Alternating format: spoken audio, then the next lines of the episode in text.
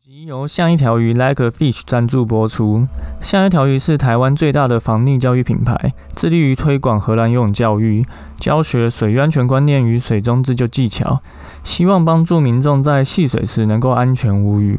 如果您对教学内容有兴趣的话，欢迎观看底下的说明栏资讯，了解更多课程内容。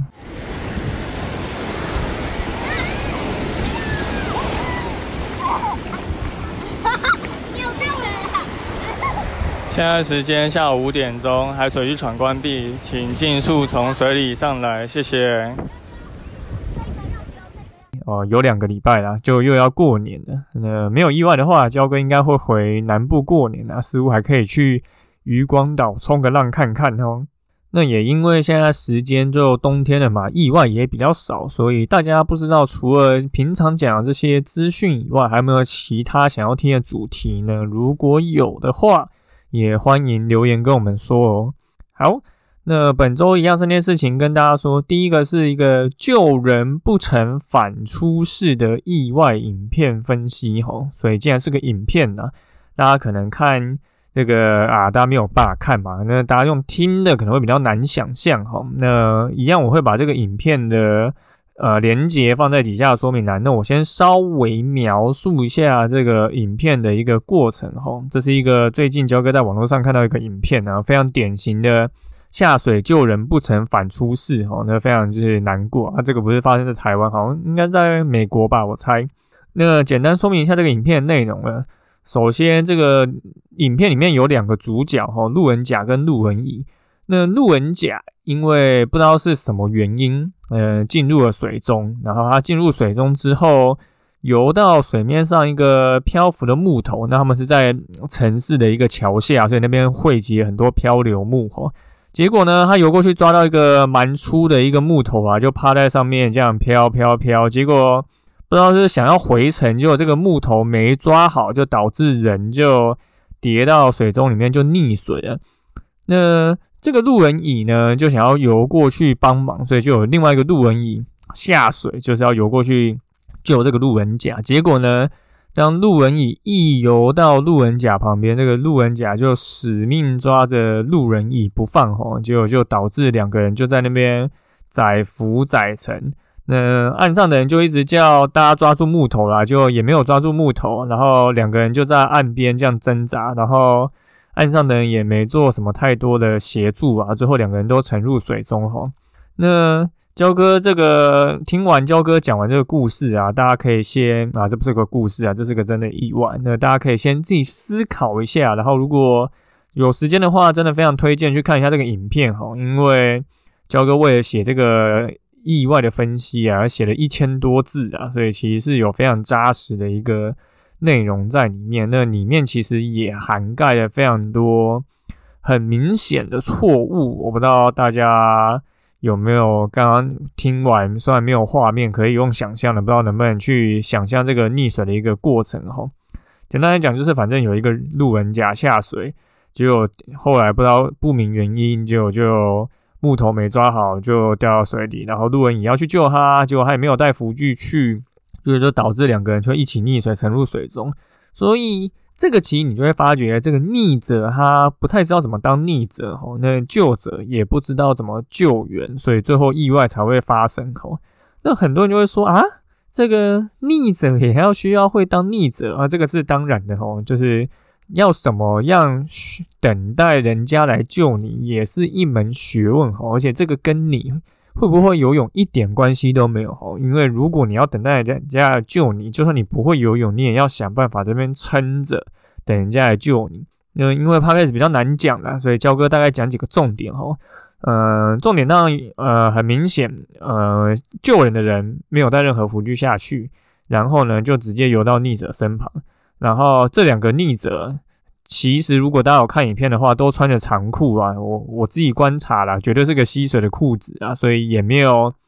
就是脱掉这个吸水的服饰下去救人吼。那这个第一个路人甲，他抓这个木头当浮具的抓法其实不太正确哈。这个之前焦哥应该也有提过，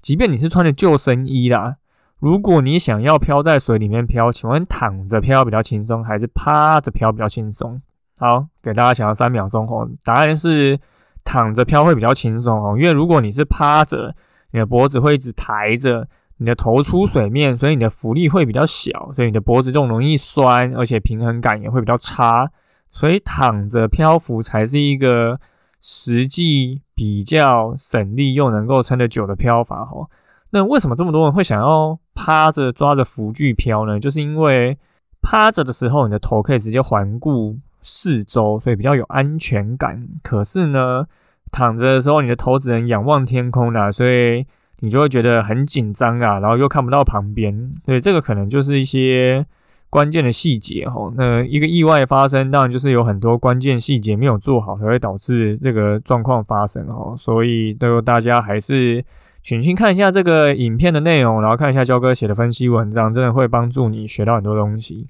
好，那第二个是一个新闻哈，这是发生在巴西一个圣诞节的时候，渔民捕鱼意外落海，就渔夫紧抓浮标四十八个小时，幸运获救四十八个小时哦。这个是发生在巴西的，有一个渔夫他就在圣诞节去捕鱼。结果不小心在捕鱼的时候从船上掉落海中，哈，就就在海上漂了四个多小时。后来呢，他发现了一个浮标，爬上去，就是在上面又等了两天，才等到人家获救。哈，那这个渔夫他叫 David 啊，那 David 他又表示说，他刚开始落水的时候其实是想要游回船上的，可是有一个强劲水流一直将他脱离船边，哈，所以他最后就没有办法游回去。那最后为了省力呢？他就将身上的衣服脱掉，就在海里面漂漂四个小时，最后发现一个浮标，才爬上去等待救援。好，那从这一个新闻去对照刚刚焦哥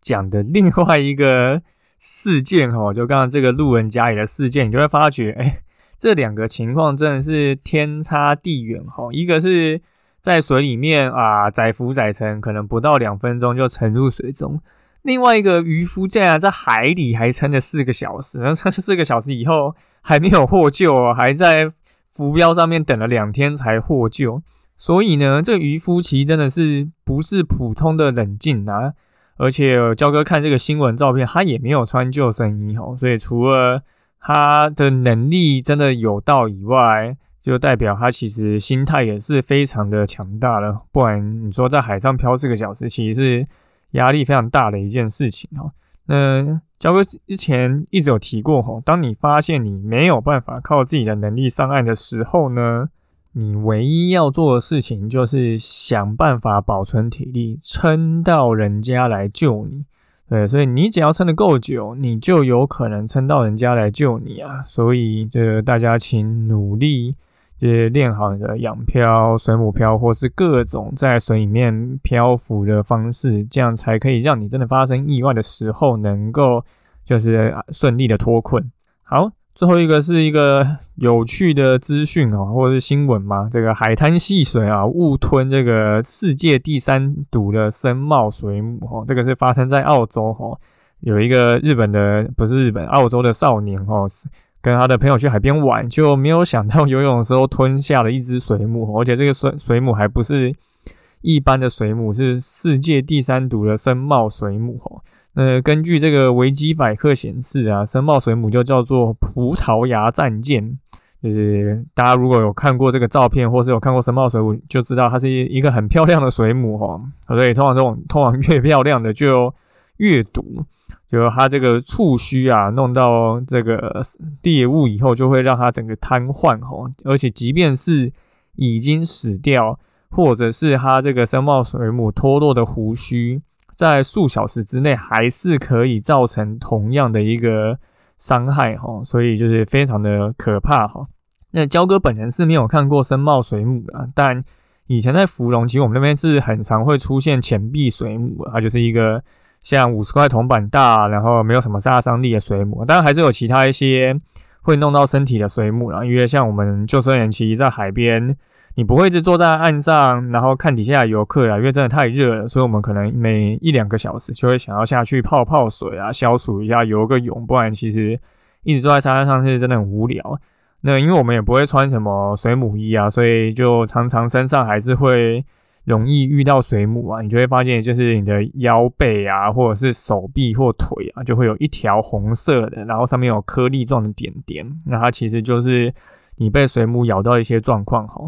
那像我们的救生站啊，其实本来就都会备有这个氨水啊，那氨水就是那个阿莫尼亚，就是你可以直接冲在这个被水母咬上面，那就可以让它去消肿哦。可是因为你去很多地方其实是不会有救生站的嘛，而且也不是所有地方就都会备有氨水。那根据焦哥自己的经验啊，你可以拿冰块或是饮料啊，就是去冰镇你这一个被它弄了一条一条红色红肿的地方，其实效果真的还不错。后来大概在晚上就会这些这个被咬到的地方就会消消失的蛮明显的哦。那当然这个跟每个人的身体跟体质状况有关呢。我们有个救生员哦。就是被咬到以后，那个都肿超大的，所以还是跟大家的体质有关系。不过用冰敷的方式是可以达到不错的效果，就是推荐给大家。反正如果你去海边玩，你通常还是会带什么饮料啊，不然夏天这么热，那这些饮料冰块其实就是可以拿来做冰镇作用。好，那本周的新闻报报就到三这边，主要就三件事情跟大家说。第一个就是一个救人不成反出事的意外影片，吼，那焦哥有写了一个非常长的分析，那大家最好有时间的话都去看一下。再就是有一个渔夫养漂四小时才获救，吼，所以养漂漂的够久，真的才能够撑交撑到人家来救你。最后呢，就是如果你真的不幸被水母咬到的话，就你可以用氨水去冲你的。皮肤，或者是你拿冰块、冰饮料，就直接去冰着你被咬到的地方，其实都会有助于缓解这个疼痛哦。好，那感谢大家收听今天的救生日常，我是焦哥。如果你喜欢我们节目的话，请到 Apple Park 留言并给我们五颗星，也欢迎推荐给身边的朋友。如果你有 IG 账号的话，也可以私信跟我们说你想要听什么样的主题，我们就下次再见喽，拜拜。漂漂的够久，真的才能够撑交撑到人家来救你。最后呢，就是如果你真的不幸被水母咬到的话，就你可以用氨水去冲你的皮肤，或者是你拿冰块、冰饮料就直接去冰着你被咬到的地方，其实都会有助于缓解这个疼痛哦。好。那感谢大家收听今天的救生日常，我是焦哥。如果你喜欢我们节目的话，请到 Apple Park 留言并给我们五颗星，也欢迎推荐给身边的朋友。如果你有 IG 账号的话，也可以私信跟我们说你想要听什么样的主题，我们就下次再见喽，拜拜。